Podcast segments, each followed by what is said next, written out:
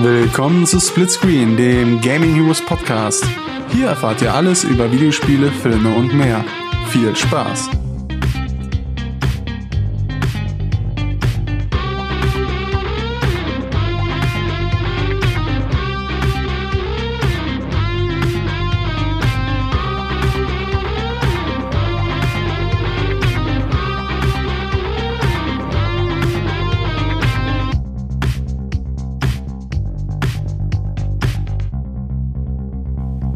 So, herzlich willkommen zu unserem ähm, Splitscreen-Test Recap.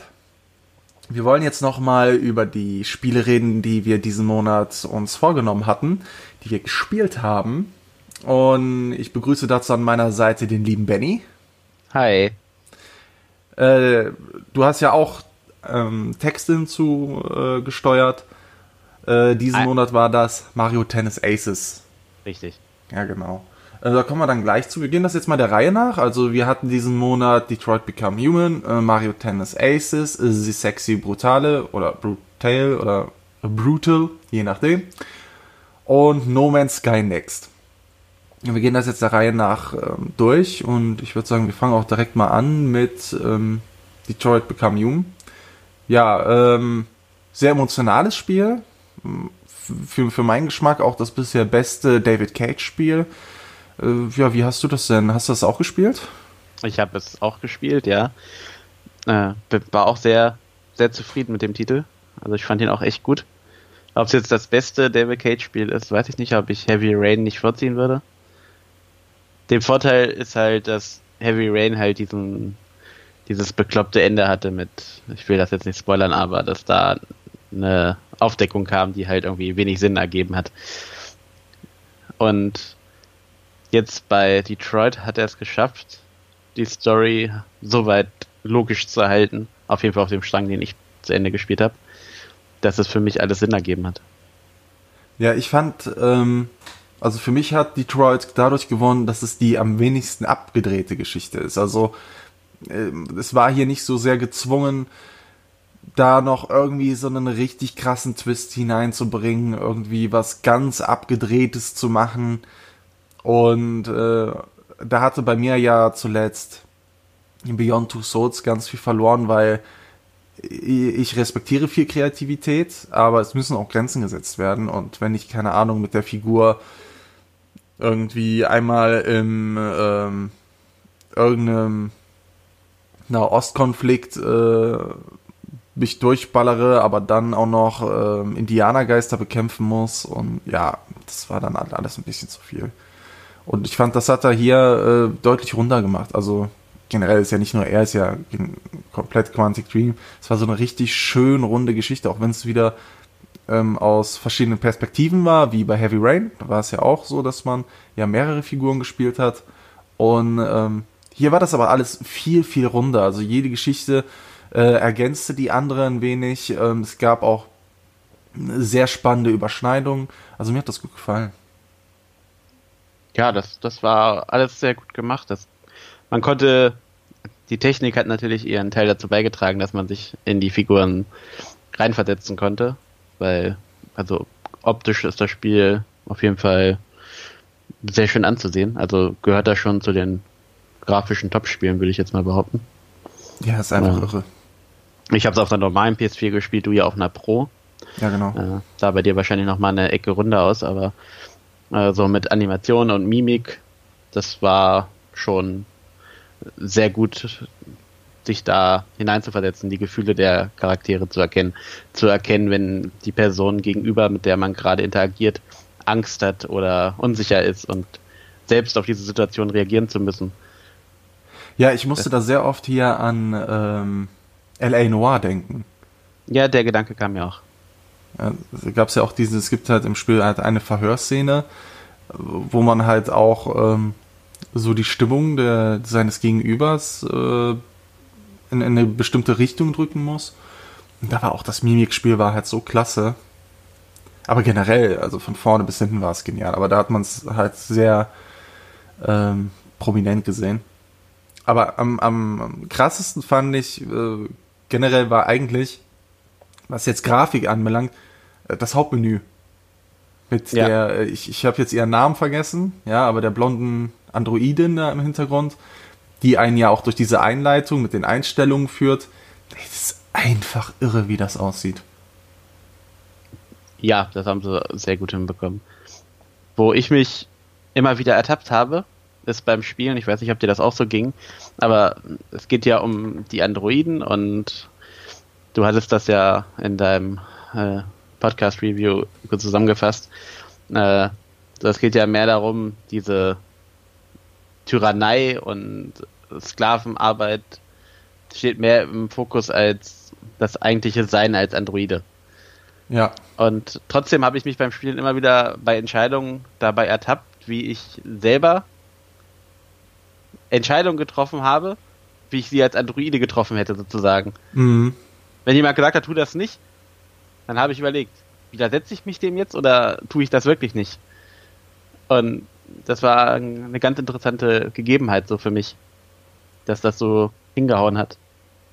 Ja, fand ich auch gut, aber äh, für mich war das auch eine Übersetzung, vielmehr eine modernere Übersetzung halt eben der Sklaverei, weil ich denke, wenn du ein Leben lang als Sklave halt eben gelebt hast, egal was für eine Form von Sklaverei, ich meine, das gibt es ja leider heute auch noch, und ähm, dann bist du wahrscheinlich in einer ähnlichen Situation wie halt so ein Androide. Und das war im Grunde genommen, das war ja meine Kritik, dass diese ähm, Androiden in dem Fall nur moderne Sklaven sind und es nicht um diese Deus Ex Machina ging. Und das fand ich halt zum Beispiel in äh, Mass Effect deutlich interessanter gemacht. Ne? Auch, auch mit dem, mit dem Hintergedanken, okay, wie ist das denn, wenn so eine, so eine KI auf einmal lernen muss, ähm, ja, ein, ein Bewusstsein zu haben.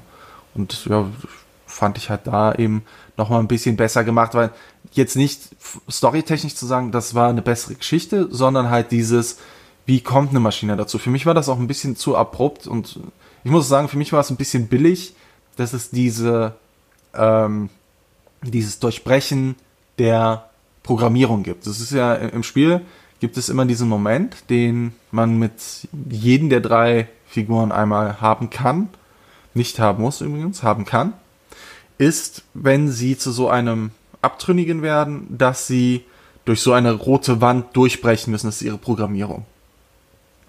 Und ähm, das muss ich sagen, das hat mir nicht so gut gefallen, weil es äh, das Sprengen der Ketten symbolisiert und ähm, dass sie halt irgendetwas zurückhalten. Ich hätte es halt wirklich interessanter gefunden, wenn das da, wenn man das halt nicht so so so äh, plakativ dahingesetzt hätte, wenn man das fließender gemacht hätte.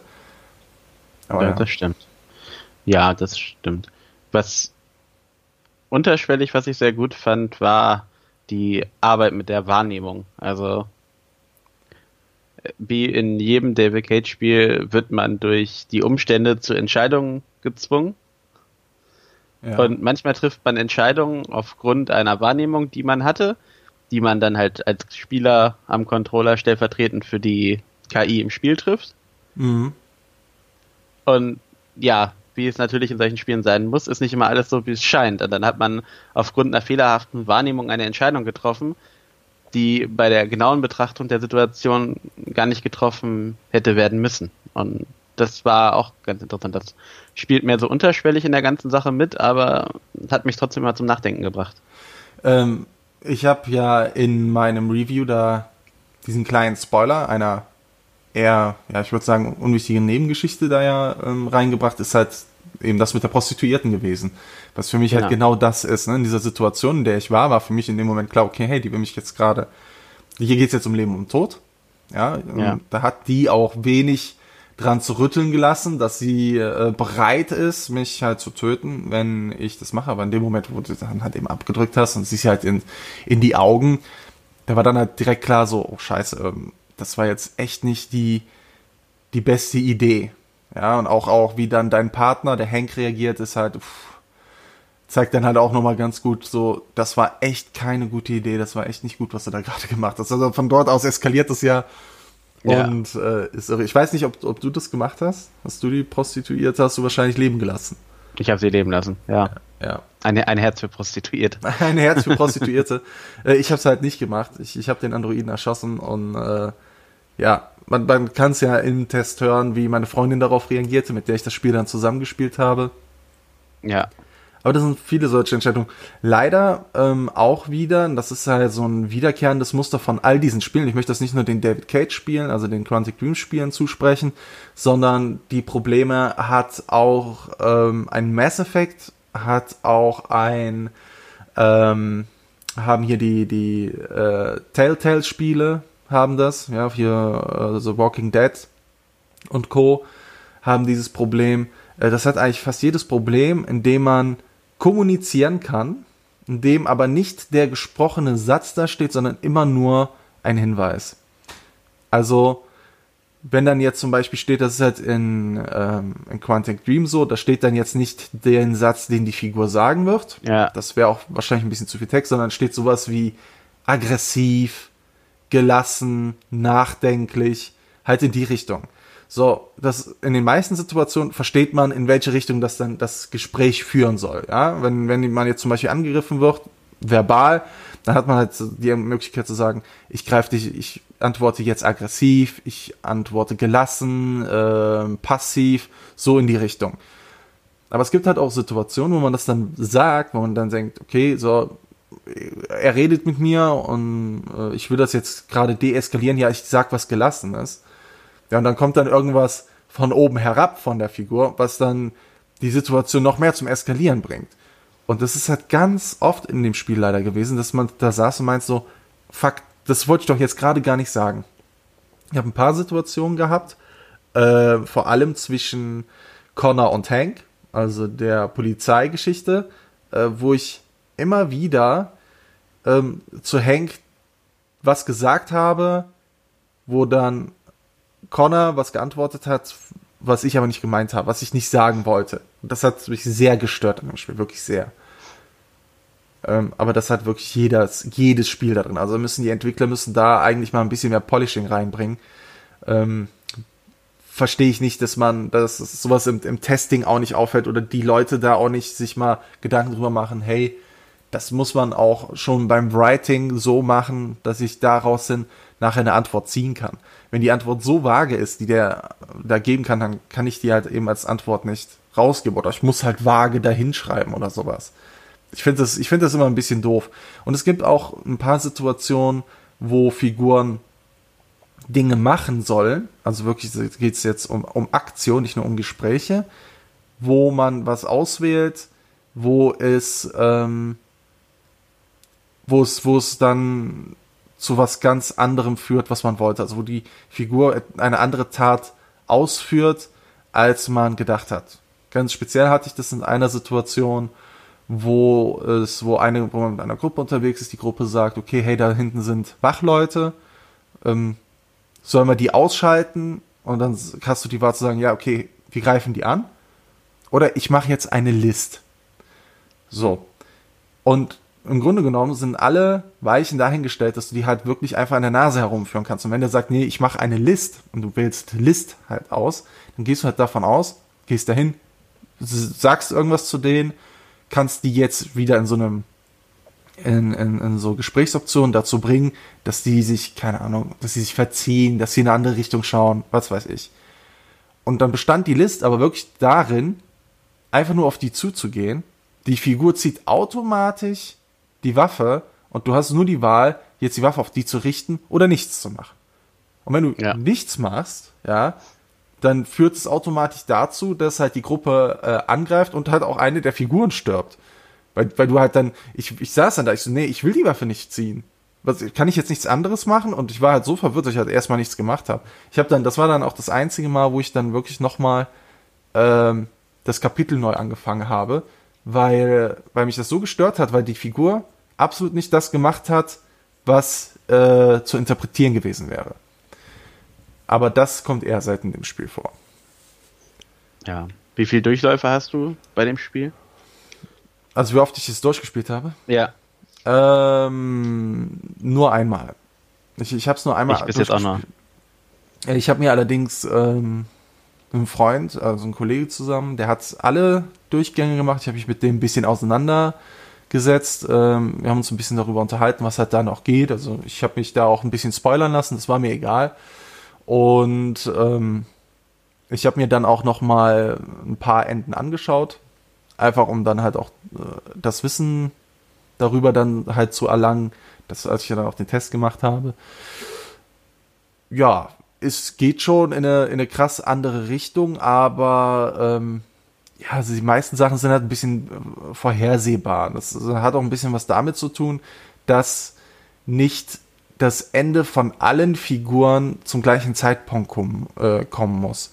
Du ja. kannst ja, sag ich mal, äh, den Kara-Strang schon äh, sehr früh verlassen. Du kannst ja auch den, den, ob's, ob's Connor ist, ob's Marcus ist, jeder von denen kann schon in den ersten Spielstunden dahinscheiden. Und ja, dann geht's halt mit dem einfach nicht mehr weiter. Und bis zum Ende des Spiels ist es dann halt einfach eben so. Dann spielt man halt nur noch mit zwei Figuren weiter. Das ist ein Risiko, was aber diese Spiele natürlich auch interessant macht. Ja, wobei ich bedenke, ist, ähm, wer macht das? Ja, ich, ich, ich würde ja jetzt nicht sterben, einfach des Sterbens willen und dann zu sehen, ja, okay, die ist jetzt gestorben, dann machen wir jetzt äh, sagen, ja, ich habe jetzt ein Drittel des Spiels, was ich halt einfach nicht mehr weiterspiele. Macht, macht halt wahrscheinlich nur jemand, der das Spiel äh, wiederholt. Aber ich glaube, so im ersten Durchgang wird ja wahrscheinlich jeder versuchen, jede Figur ähm, überleben zu lassen, damit. Der, der, der Versuch wird auf jeden Fall, ja. Versuchen wird man's. Hättest du es denn gemacht? Ich sag jetzt mal, wenn jetzt hier eine Figur gestorben wäre, sagen wir mal, vielleicht nicht unbedingt ganz am Anfang, aber so im letzten Drittel, zu sagen, nee, ich mach's jetzt nicht nochmal, sondern ähm, das ist jetzt so, da muss ich halt einen anderen Durchgang nachher mal machen. Oder das ist das, was ich mir von Anfang an vorgenommen habe und das, was ich auch durchgezogen habe. Dass ich meine Entscheidungen aus dem ersten Lauf final sind. Ich gehe nicht nochmal zurück und ändere meine Entscheidung. Also alles, was ich im ersten Lauf getroffen habe, waren die ursprünglichen Entscheidungen, wie ich sie treffen wollte und so bin ich das Spiel durchgegangen. Mhm. Ja, so also auch nicht. Auch gemacht. Ich habe mir auch vorher nicht gedacht, ich will jetzt das, ein gutes Ende erreichen, sondern ich wollte einfach ein Ende erreichen und das Ende sollte auf den Entscheidungen basieren, die ich so halt, ich nenne es jetzt mal jungfräulich, beim ersten Spielen der Szenen getroffen habe. Ja, so haben wir es halt auch gehalten. Und es war echt schwer. Also ich muss sagen, so gerade so das Ende, da gab es Situationen, da hatte ich verdammt schwitzige Finger. Und das noch nicht mal von, von so Situationen, dann irgendwelchen Kampfsituationen oder sowas. Aber gerade das, also gerade das Kara-Ende, ey, das, das hat mich Nerven gekostet. Unfassbar. Yeah. Ja, okay. ich war auch, ich war auch angespannter in den Situationen, wo es um menschliche Interaktionen ging, als in den Kampfsituationen. Weil Kampfsituationen meistens klar waren, dass man probiert, den Gegner halt auszuschalten. Ist halt in so einem jetzt entweder komplett auszuschalten oder kampfunfähig zu machen. Das ist halt der Sinn so einer Situation. Mhm. Äh, wenn du, wenn man sich dahin manövriert hat, dass man in so eine Situation kommt, war, was man tut, eigentlich ziemlich klar. Auf jeden Fall, wenn man es jetzt nicht darauf anlegt, unbedingt was anderes sehen zu wollen. Aber die menschlichen Interaktionen waren da schon schwieriger, weil ich immer gerade äh, Connor und Hank und Kara und Alice hieß die Kleine, glaube ich. Mhm. Äh, das waren so diese Interaktionen, wo ich irgendwie immer was Gutes bei raus haben wollte und ich mich aber immer gucken wollte, dass ich das irgendwie hinkriege. Und manchmal Entscheidungen unter Zeitdruck, da überlegt man schon, was mache ich jetzt, was mache ich jetzt und hat mich auf jeden Fall sehr sehr gut unterhalten und auch äh, in emotionale Nöte manchmal gebracht, wo ich schnell Entscheidungen treffen musste. Ja, bei mir auch. Ähm, welcher Storystrang hat dir denn am besten gefallen? Ich muss sagen, ich fand den Kara-Storystrang sehr gut. Auch aufgrund einer Sache, die ich jetzt nicht spoilern will. Äh, und äh, Connor fand ich auch gut, gerade wegen dieser Interaktion mit Hank dem grummeligen Jeff Bridges ja. Verschnitt. Der es auch wirklich super gemacht hat, ne? Also, also, ja, also wenn Detroit jemals verfilmt werden sollte, dann muss Jeff Bridges dieses, diesen Charakter spielen. Hab ihn sofort da drin wiedererkannt. Ja, er hat's ja auch gespielt, ne? War ja, war ja, ja. auch er. Ja, genau, aber so, da bist du auf der Leinwand, müsste das auch eins zu eins sofort er sein. Da, da dürfte gar kein anderer Schauspieler ran, das wäre. Ging, ging gar nicht anders. Und äh, ich glaube schon, als sie den Charakter geschrieben haben, hatten sie seinen ihn so im Blick. Ich glaube, er war so ein bisschen Party. Ich glaube, sie wussten, das passt perfekt Faust aufs Auge. Kann ich, äh, kann ich so unterschreiben. Fand und, ich auch einfach mega. Ja, und äh, ja, der dritte Charakter, dessen Name mir gerade entfallen ist. Marcus. Marcus, genau. Dann mal sagen, die Story fand ich zwar nicht schlecht, aber die ist im Vergleich zu den anderen beiden so ein bisschen abgefallen. Für mich persönlich.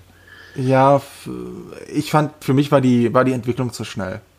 Ähm, ich meine, wir, wir spoilern ja nicht zu so viel, wenn wir sagen, es gibt halt eben die Polizeistory, es gibt diese Familienstory mit Kara und es gibt halt eben diese Rebellionsstory, die dreht sich halt eben rund um Marcus. Und seine Entwicklung hin zu diesem so ähm, Rebellion, Rebellion und wir müssen jetzt äh, unsere Rechte verteidigen und wir sind doch hier ähm, doch nicht ihre Sklaven. Wir dürfen uns das nicht gefallen lassen. Von, von bis hin zu dieser Meinung von hin, wo er angefangen hat, dieses, ja, ich bin so ein netter, netter Kerl und ich äh, wachse, wachse auf, er wächst ja nicht auf. Ich lebe bei einem, einem Mann, der, mein, mein Besitzer, der wirklich gut zu mir ist, der mir alles Gute tut und so. Von, von diesem wirklich naiven Charakter, den er ja war, naiver, lieber Charakter hin zu diesem Mega-Rebellen, ich finde, das geht viel zu schnell. Ich hätte da viel mehr Entwicklung erwartet, viel mehr auch Erkenntnis erwartet, weil das ist das, was mir so halt eben daran fehlt, was auch dieses Deus Ex Machina ähm, sehr ausmacht, ist halt dieses hin, sich Gedanken zu machen, hey, vielleicht könnte ich ja Freiheit bekommen, vielleicht habe ich ein Recht auf Freiheit, vielleicht lebe ich ja tatsächlich, dass, dass ich nicht nur eine Maschine bin, weil diesen Maschinen ist ja an und für sich schon bewusst, dass sie Maschinen sind. Und auch das allgemeine Wissen. Ich meine, ich kann jeden Menschen verstehen, der da ähm, sehr äh, aggressiv drauf reagiert. Ist im Grunde genommen sind es ja Toaster. Es ja. ist nun mal halt so. Und, und sie sagen ja selber auch, jede Emotion, die die Androiden haben, ist eigentlich nur simuliert. Und da, da fehlte mir so dieses, dieser Weg dahin, weil dadurch, dass es so plötzlich kommt, können, und dadurch, dass du immer diese Programmierung durchbrechen musst als rote Mauer, äh, könnte man halt trotzdem auch immer sagen, ja, eigentlich muss es ja ein, ein Defekt sein oder sowas.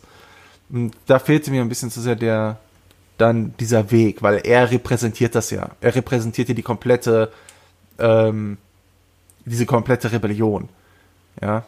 Ähm, mein, mein liebster Storystrang war der äh, auch von Kara. Ganz besonders auch, weil der ein unfassbar guten Twist hat, wie ich fand. Oder? Du weißt, ja, was ich meine, genau. oder? Genau, den, den ich nicht spoilern will. Genau, und der war, oh, der, in dem Moment sitzt man halt echt so ein bisschen baff eigentlich davor. Ich hätte stellenweise auch mal schon mal vermutet, ähm, aber es werden einem so viele Dinge dann auf einmal klar. Und äh, vor allem, was auch diese Ausgangssituation mit dem Vater äh, zu tun hatte. Ja, und äh, wie man die ganze Zeit sich gedacht hat, okay, ähm, wie konnte es denn sein? Wie geht es denn? Warum ist das so?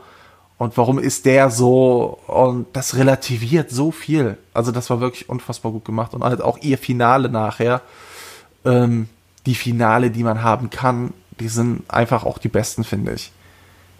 Das fand ich, das fand ich wirklich richtig gut. Ja. Gut. Kommen wir mal zum nächsten Spiel, würde ich sagen. Wir haben uns schon ein bisschen hier dran festgequatscht.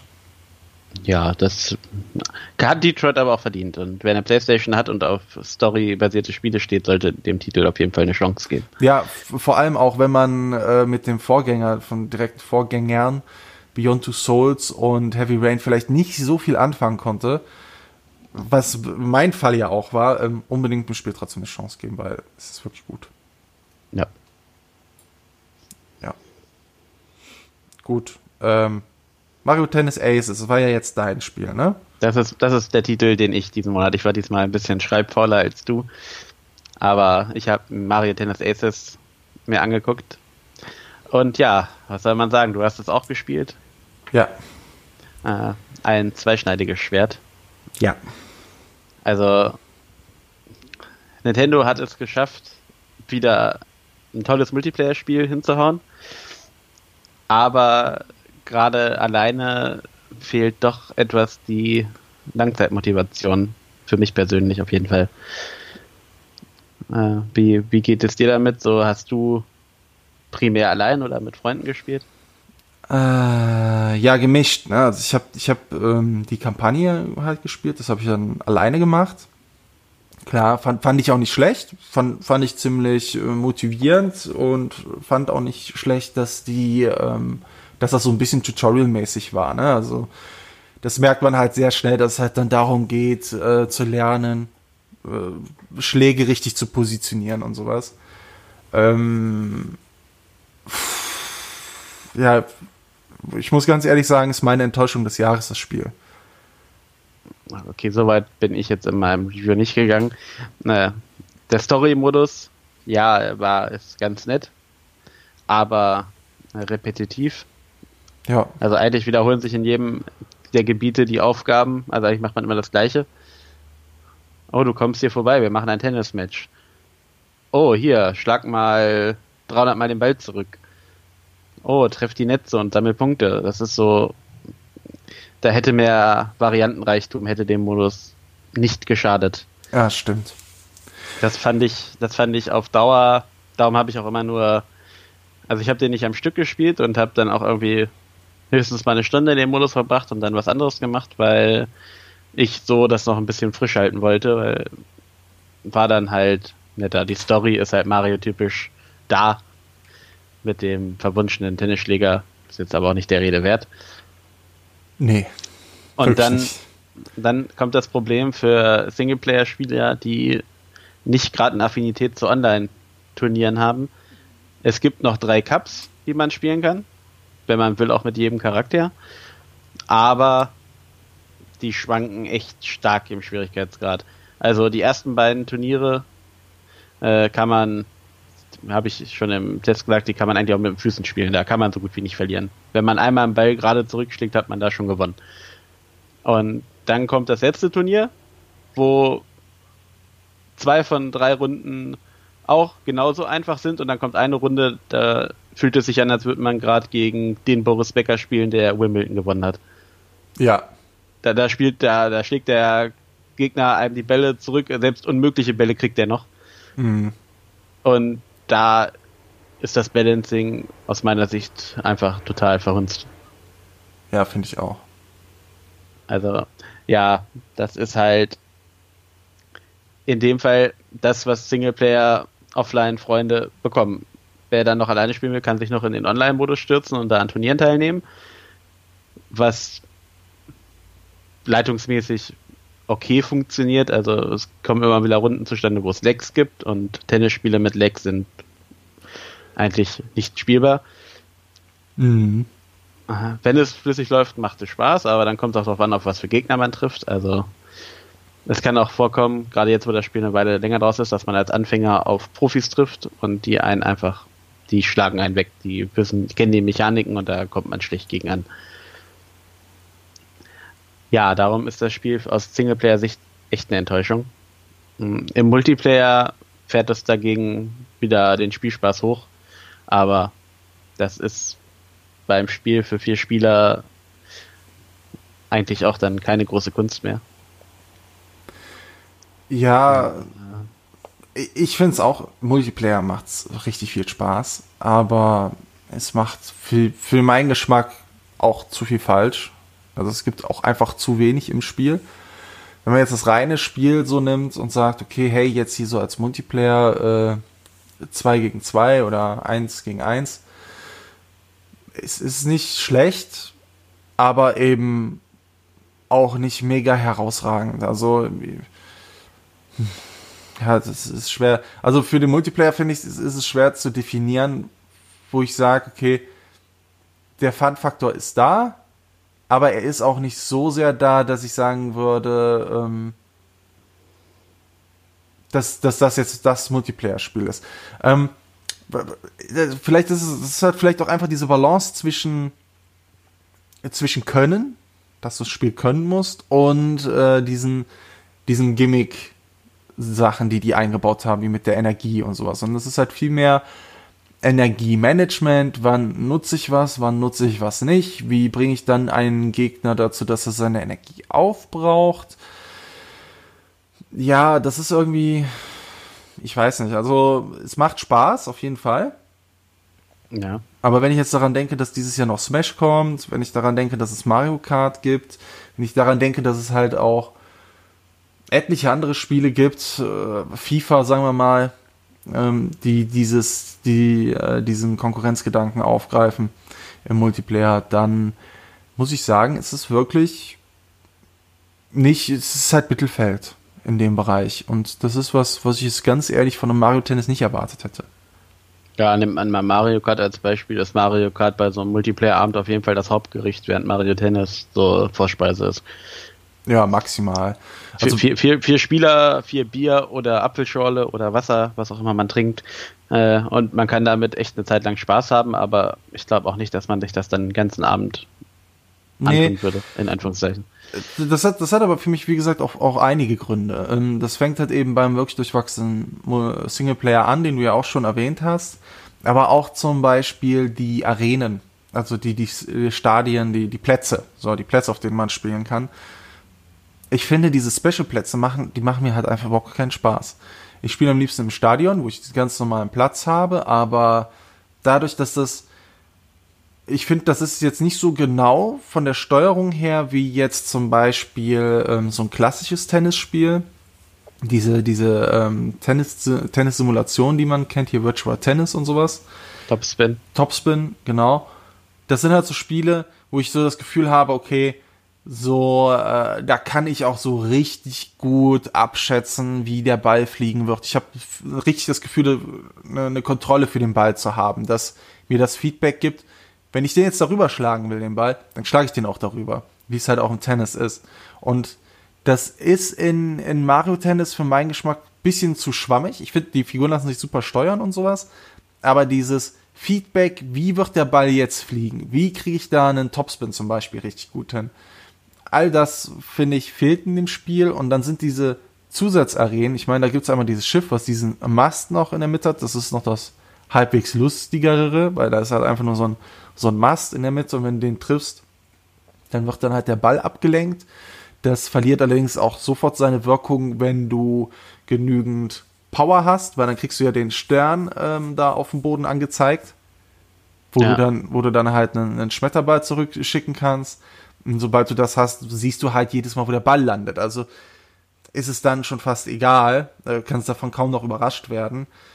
Und dann gibt's halt auch Sachen, wo dann halt einfach nur noch, wo es dann halt einfach nur noch nervig ist. Ähm, ob da jetzt diese Spiegel rumfliegen, ob das, was ich ganz nervig finde, ist dieses, äh, ist diese, ich will immer Arena sagen, ist dieser Platz, wo dann diese ganzen Figuren über den Platz laufen.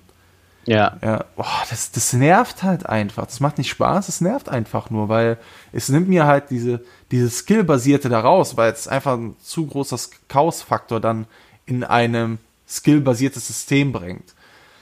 Und ja, das ist, ich finde das an, an allen Ecken, ehrlich gesagt, einfach nicht optimal gemacht. Das ist für mich schon die Enttäuschung. Für mich ist aber die, die größere Enttäuschung, das Singleplayer finde ich das da gar nicht so schlimm, ist einfach, dass es online mit Freunden zu spielen so schwer macht.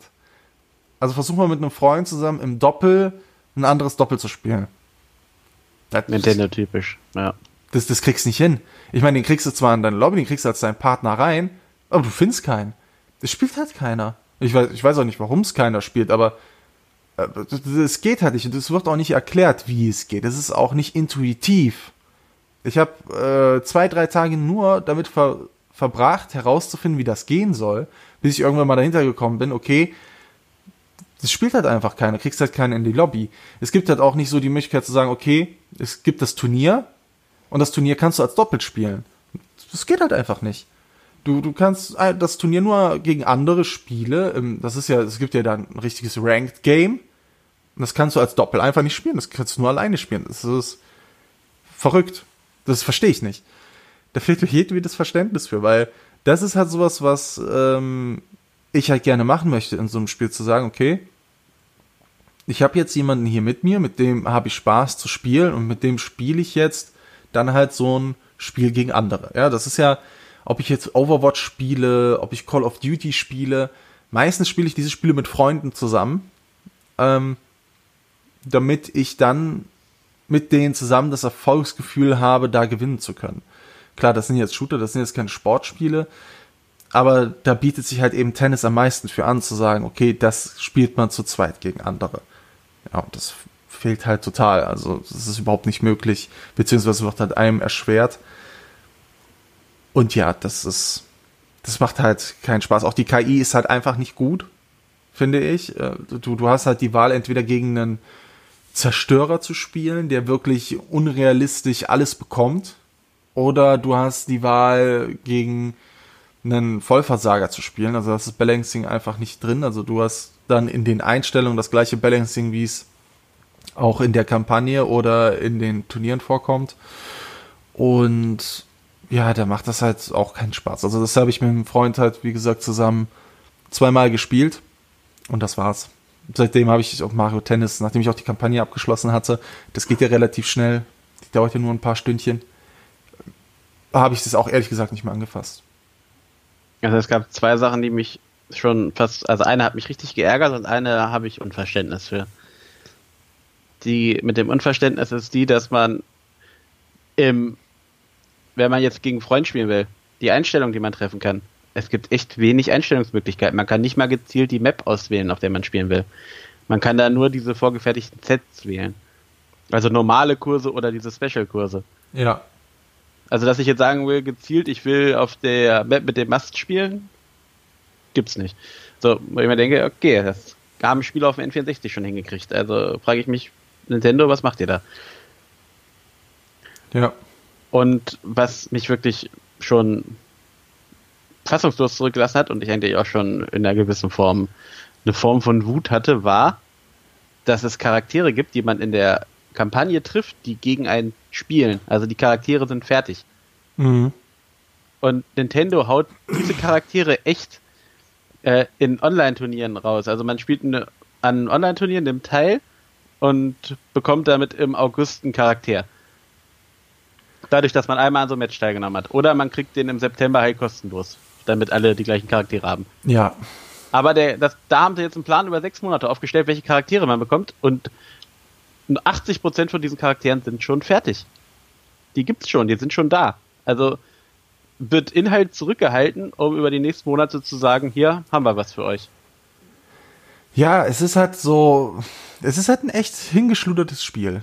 Das muss man, das, das ist halt so, so meine Auffassung von dem Spiel. Auch wenn das an und für sich Spaß macht, wenn ich das halt eben jetzt damit vergleiche, was die da für eine Kampagne aufziehen für Super Smash Bros.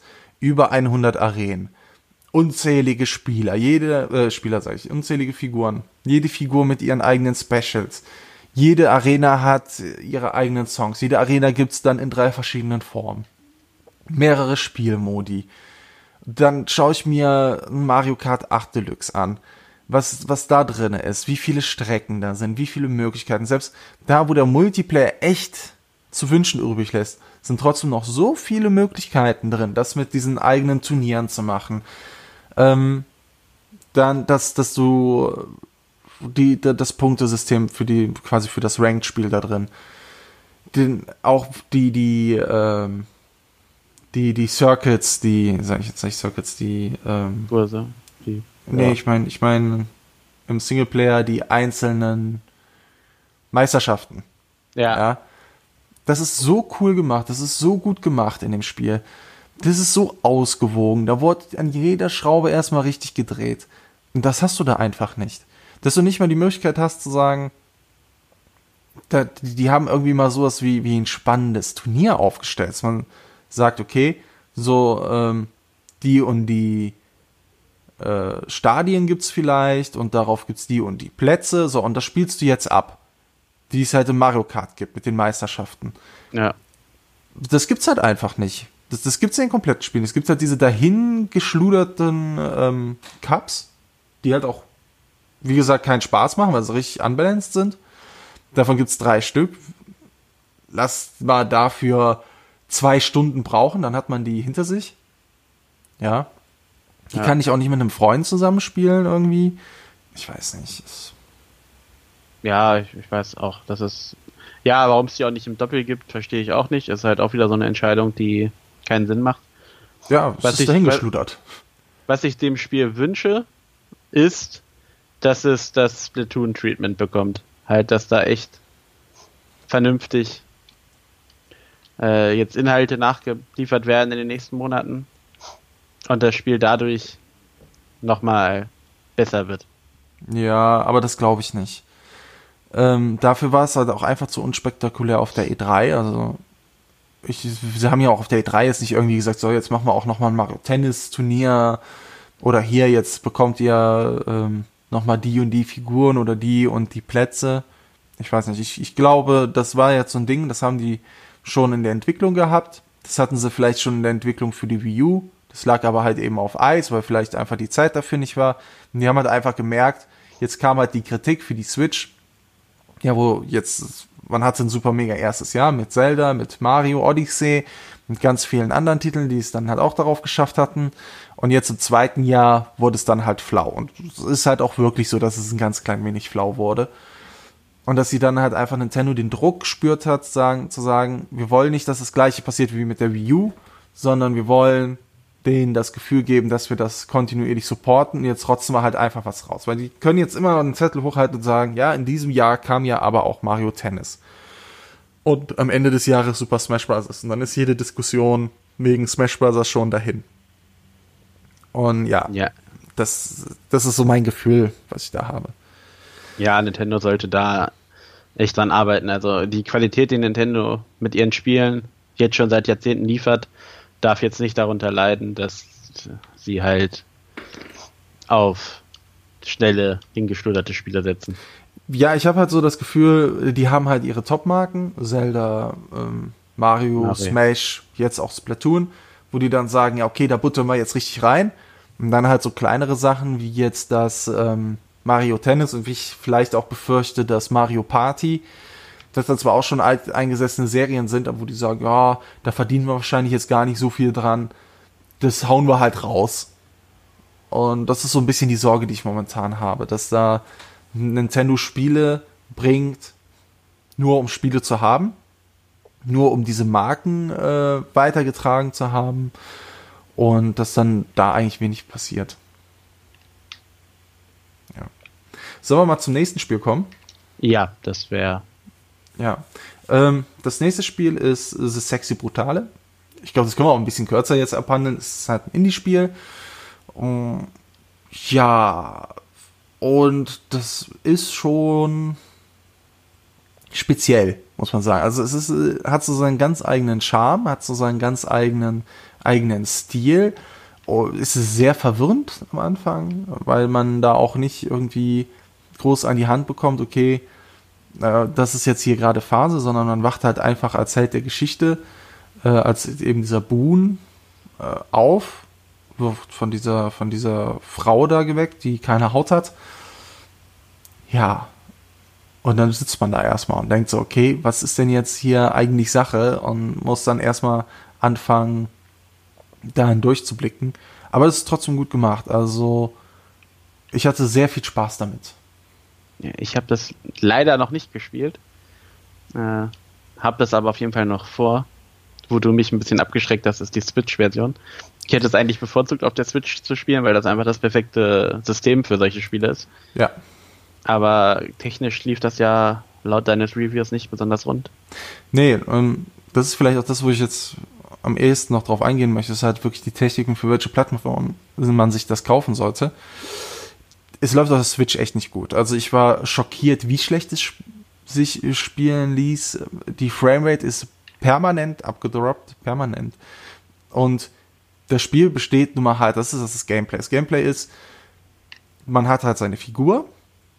Diese Figur ist die einzige in dem Casino, was aus vielen Kleinräumen, was ja eigentlich Casino untypisch ist, aber aus vielen Kleinräumen besteht, äh, sich frei dadurch bewegen kann weil es halt von diesem Fluch dieser Masken befreit wurde.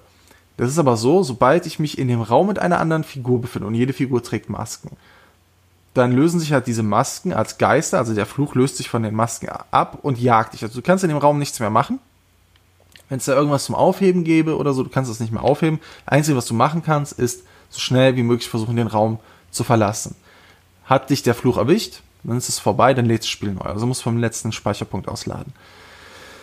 So, ähm, du läufst also durch diese Räume und du musst durch Schlüssellöcher spinksen, du musst dich in, in Schränke verstecken. Also es reicht, dass es geht darum, dass sich diese Masken entdecken. Also es, es kann es auch im gleichen Raum in einem Schrank sein. Solange du nicht entdeckt wirst, ist es in Ordnung. Aber du musst halt auf diese Art und Weise äh, wirklich als Außenstehender die Aktionen beobachten. Es ist halt so, dass halt das Personal die Gäste des Casinos umbringen möchte, die halt alle Freunde auch von diesem Boom sind, weil es auch so eine geschlossene Veranstaltung ist. Und ja, dann muss man halt darüber seine Freunde retten und herausfinden, warum die das denn machen möchten und warum überhaupt jeder so eine Maske trägt. Ich meine, ich, ich, ich glaube, es gibt auch einen ganz speziellen Film zu, der das mal in Frage gestellt hat, warum da Stroh lag und man eine Maske trägt. Aber darum geht es ja. dabei nicht, sondern es, es, es ist halt tatsächlich so eine Mystery-Geschichte und die auch wirklich gut und spannend nachher aufgelöst wird. Ich fand das wirklich gut gemacht aber ja, man läuft halt eben dann von Raum zu Raum, muss dann halt eben, nachdem man das halt eben weiß, das hat halt auch diese Zeitsprungmechanik, das ist so, man kann jederzeit wieder einen Zeitsprung machen, ähm, startet aber immer an einer bestimmten Wanduhr, die man vorher aktiviert hat. Also dafür muss man dann so einen Aufziehschlüssel finden. Dem Aufziehschlüssel entsperrt man quasi dann diesen Speicherpunkt, diese, diese Aufziehuhr, äh, diese Wanduhr, die dann da steht. Und ähm, kann dann von dort aus dann immer wieder starten aus, aus dem Raum, wo man dann da gerade ist. Und dann kann man auch wieder die Zeit zurückspringen jedes Mal. Also ich sehe, okay, der macht jetzt, ähm, der Bedienste macht halt das und das, um jetzt den, diese Person zu töten. Das finde ich heraus. Dann finde ich heraus, wie kann ich das verhindern, indem ich denen halt eben heimlich folge und die belausche und so. Ja, und so muss man halt diese Rätsel lösen und verhindern, dass halt die Freunde getötet werden. Ja, und das ist auch wirklich gut gemacht. Allerdings führt das halt eben dann auf der Switch dazu, dass halt jeder Raumwechsel mit Ladegedanken verbunden ist. Das können mal eine Sekunde sein. Das kann aber auch mal fünf, sechs Sekunden lang sein. Und das auch in spannenden Szenen. Also es gibt halt durchaus auch mal so Szenen, wo du sagst, okay, jetzt gerade muss ich jetzt schnell darüber laufen, weil ich musste erst hier den Knopf drücken, jetzt muss ich den da hinten drücken und ich muss noch dahin, am ganz anderen Ende muss ich auch noch einen Knopf drücken. Ja, und dann äh, denkt das Spiel halt mal eben fünf Sekunden darüber nach, was denn da in dem Raum passiert. Und das ist halt echt nervig. Es ist wirklich nervig. Oder halt eben auch Frame Drops, die, die das Ganze schon fast Dia-Show-mäßig ähm, stellenweise werden lassen. Und deswegen kann ich die Switch-Version wirklich nicht empfehlen. Also, sie ist die Technik auch schwächste. Das sieht man nur ganz detailliert, also wenn man es nebeneinander halten würde. Ähm, da würde ich deswegen auch ähm, keinem empfehlen zu sagen, ja, okay, es sieht halt eben äh, auf der PS4 nochmal an der Stelle besser texturiert aus oder ja, da hat die Figur ein paar Polygone mehr und sowas und die Auflösung ist höher. Äh, das wäre jetzt für mich in dem Spiel überhaupt kein ähm, äh, kein Grund äh, für die Plattform, allerdings halt, wie gesagt, die Performance. Es läuft halt auf einer PS4 oder halt eben auf dem PC, läuft es halt flüssig, ja, ja. da wechselt es halt so flüssig die Räume. Da gibt es vielleicht mal eine Sekunde Gedenkzeit oder so, aber nicht so wie auf der Switch. Ja, sehr enttäuschend leider. Wieder ja. vom spielerischen, vom Grundsatz her natürlich ein perfektes Spiel für das Hybrid-System von ja, Nintendo. Ja. Vielleicht wird es auch noch gepatcht, wer weiß. Es kann ja sein. Ähm, war aber jetzt halt, wo ich es gespielt hat, eben eben nicht so. Und ja, es ist halt wirklich schade.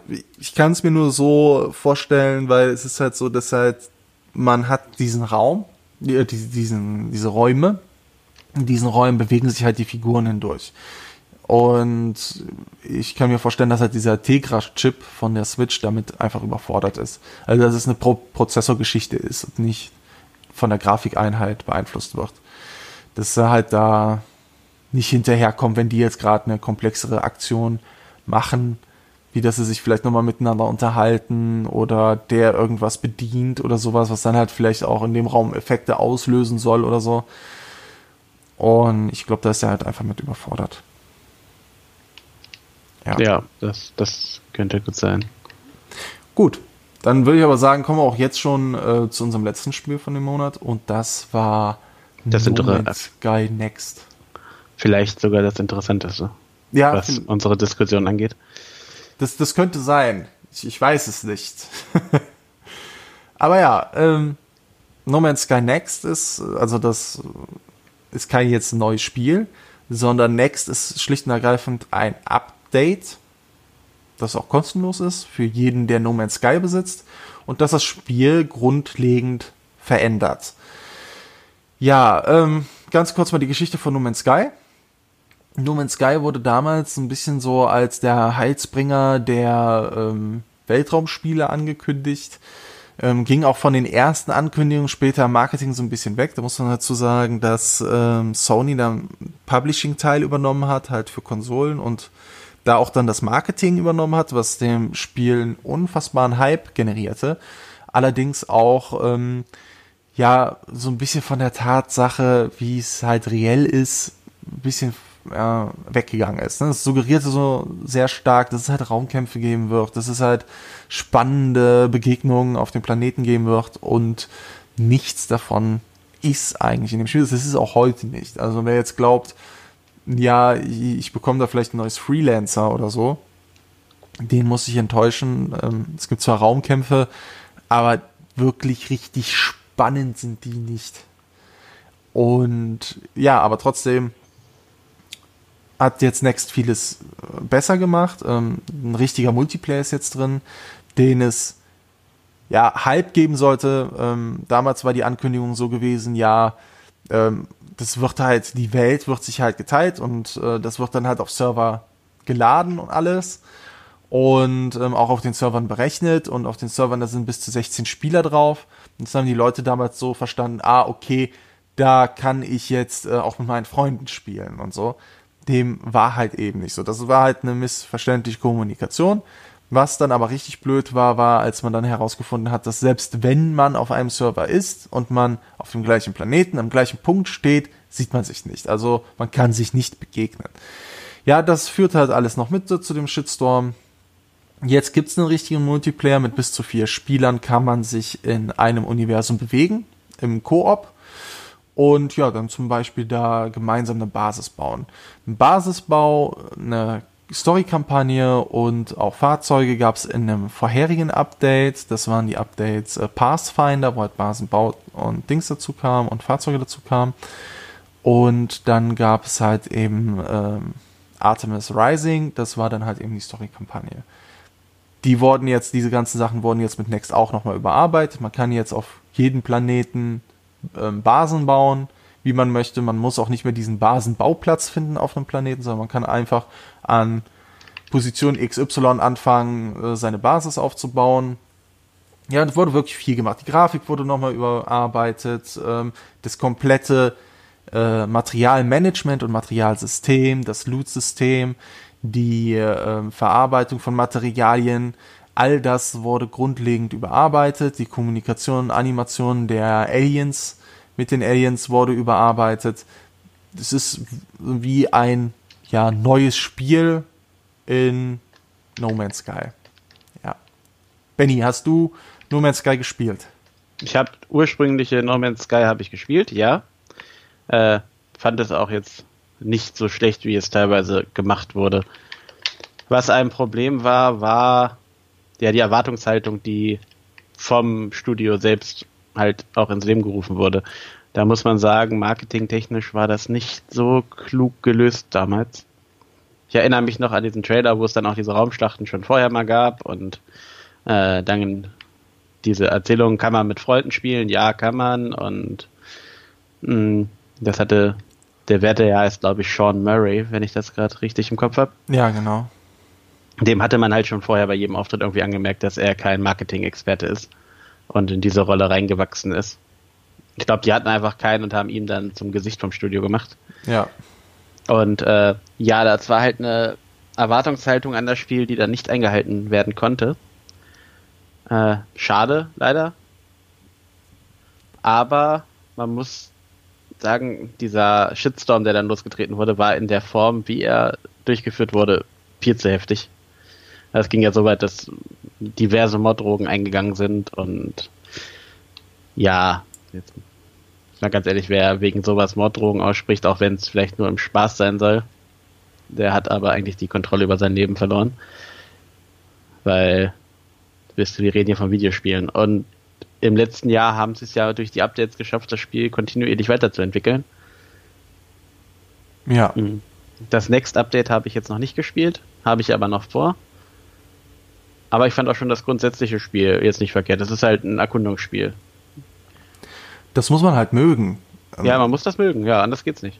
Das ist, es ist, wenn, es richtet sich ja tatsächlich an diese Leute, die ähm, sowas wie Subnautica oder halt eben auch Minecraft gespielt haben, aber jetzt nicht Minecraft im, äh, im, im Construction Mode, wo es dann halt einfach nur darum geht, irgendwelche Sachen zu bauen, sondern tatsächlich den Adventure Mode, wo ich halt dann auch um mein Überleben in dem Sinne kämpfen muss. Sprich, ich muss Nahrung finden, ich muss ähm, die ganzen Materialien per Hand abbauen und alles. Also dieses ursprüngliche Minecraft-Feeling. Wer sowas mochte, der kann auch mit No Man's Sky Spaß haben. Aber No Man's Sky besteht daraus, über Planeten zu laufen, sich daran zu erfreuen, wie toll das aussieht und ohne Ende Materialien abzubauen. Richtig. Ja.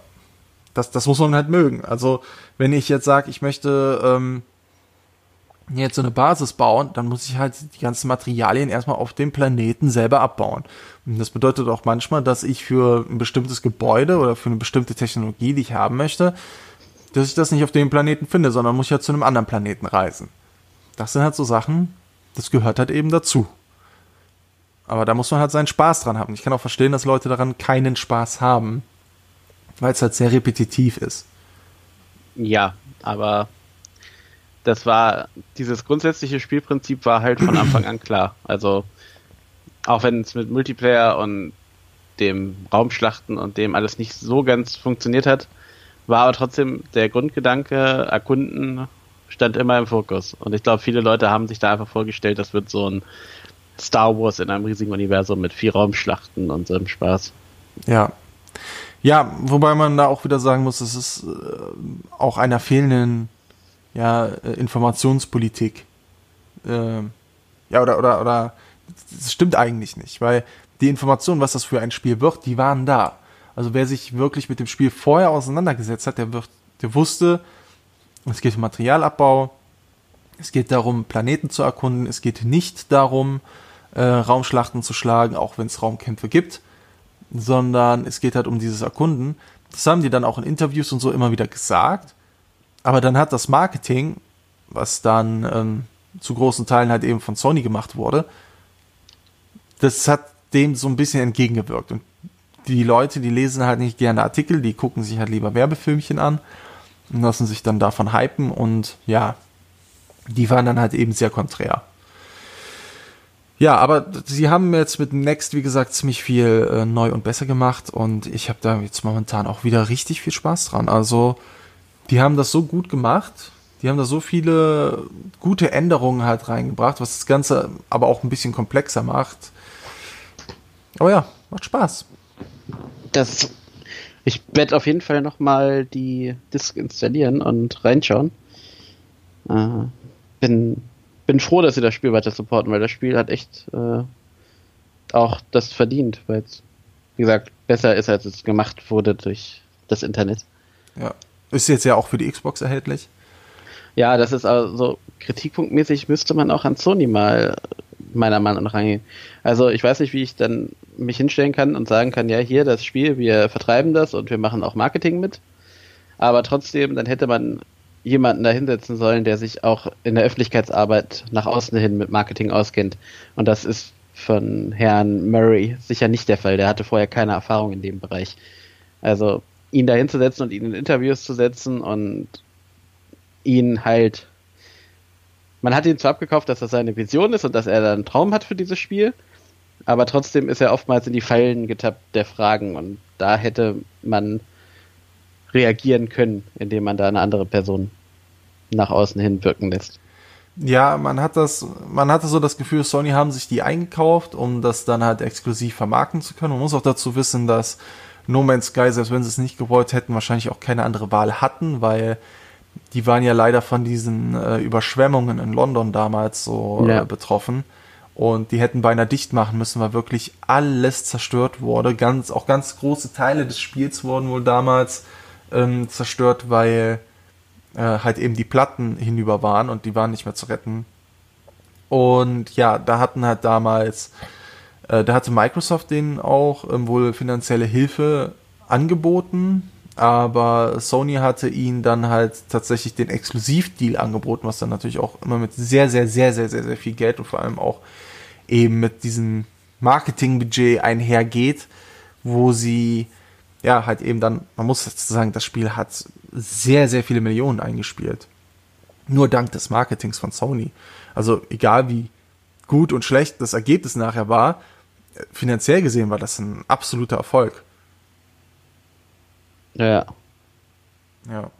Aber ja, es ist ein bisschen schade. Ähm, ich würde jetzt auch noch liebend gern mehr über das Spiel erzählen, aber so viel gibt es da eigentlich nicht zu sagen, weil es ist halt eben von Planet zu Planet reisen und man mag es oder man mag es halt eben nicht. Ich lieb's.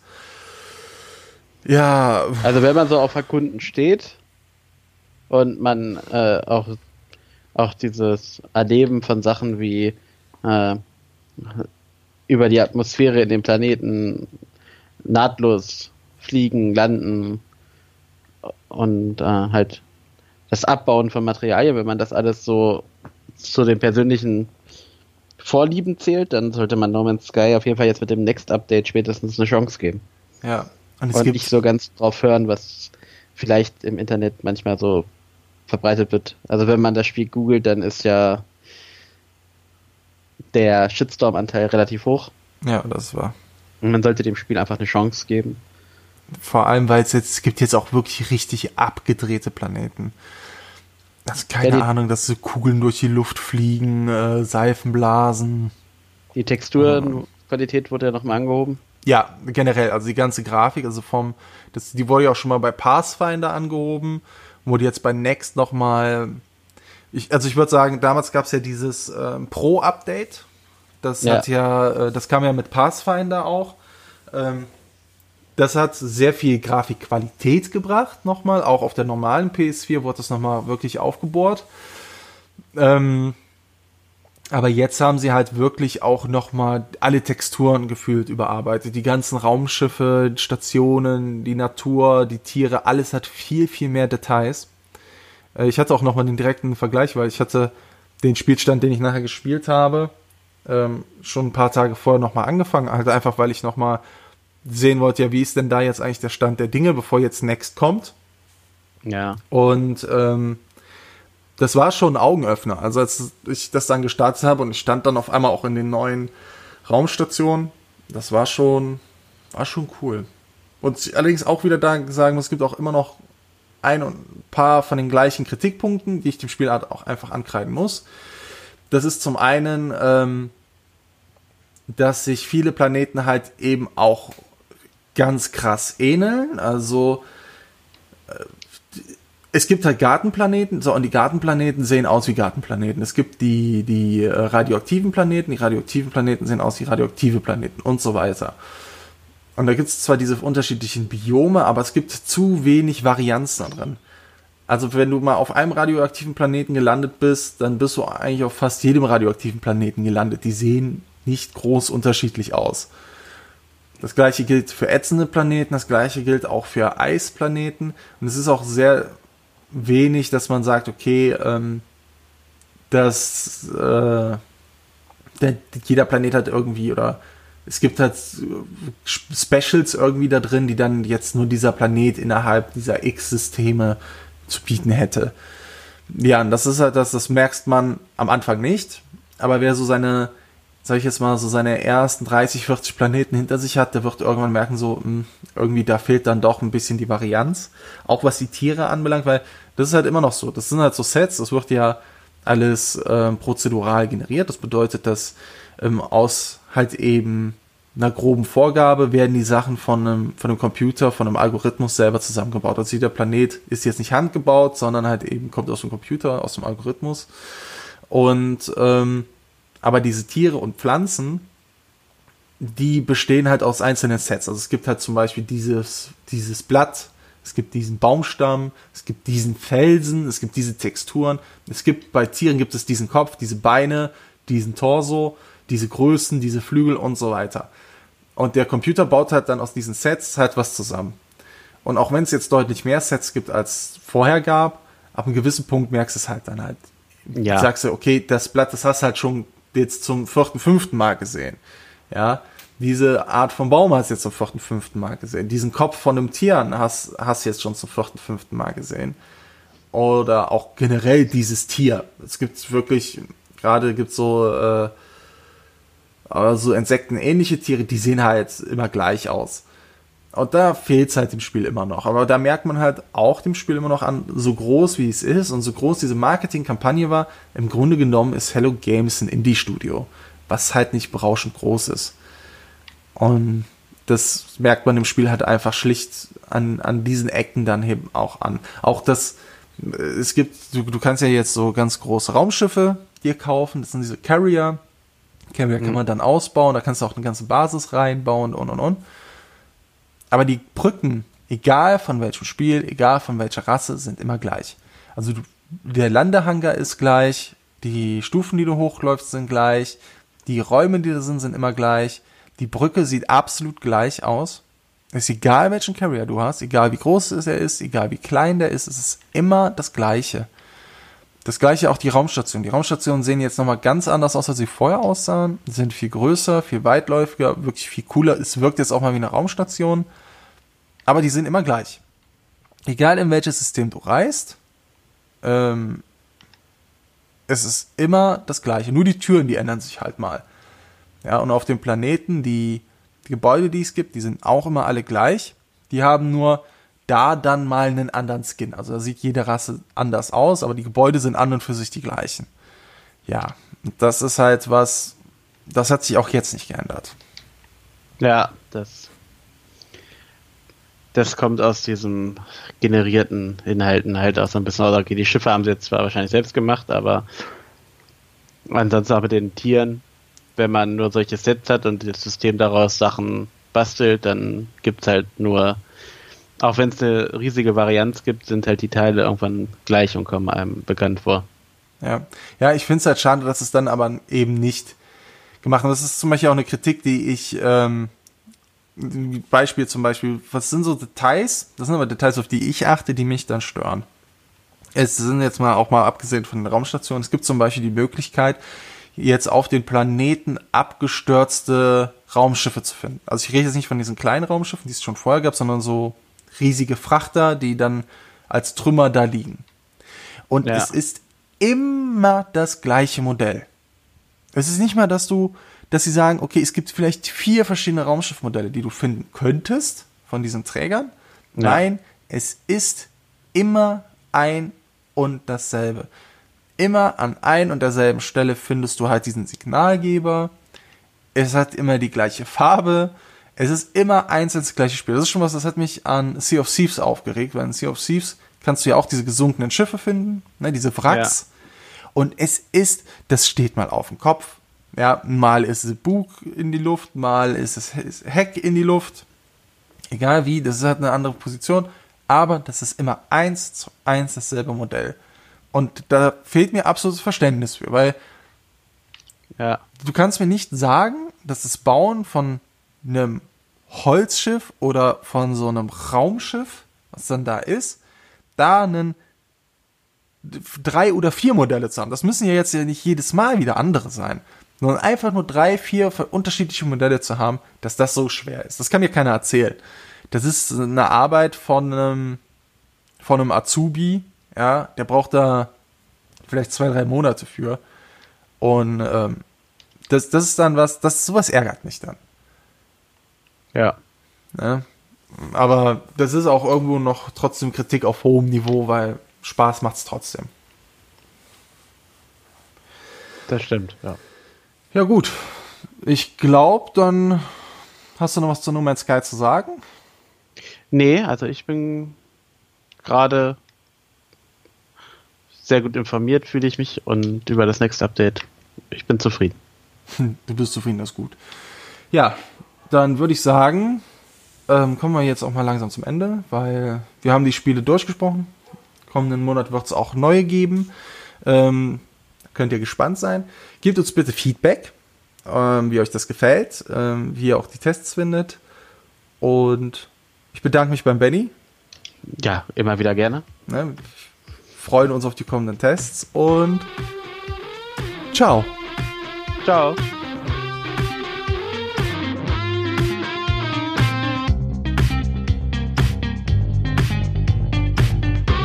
Das war Splitscreen, der Gaming Heroes Podcast. Wir hoffen, ihr hattet ebenso viel Spaß wie wir. Wenn ja, besucht uns doch auf unserer Webseite www.gaming-heroes.de und auf Facebook.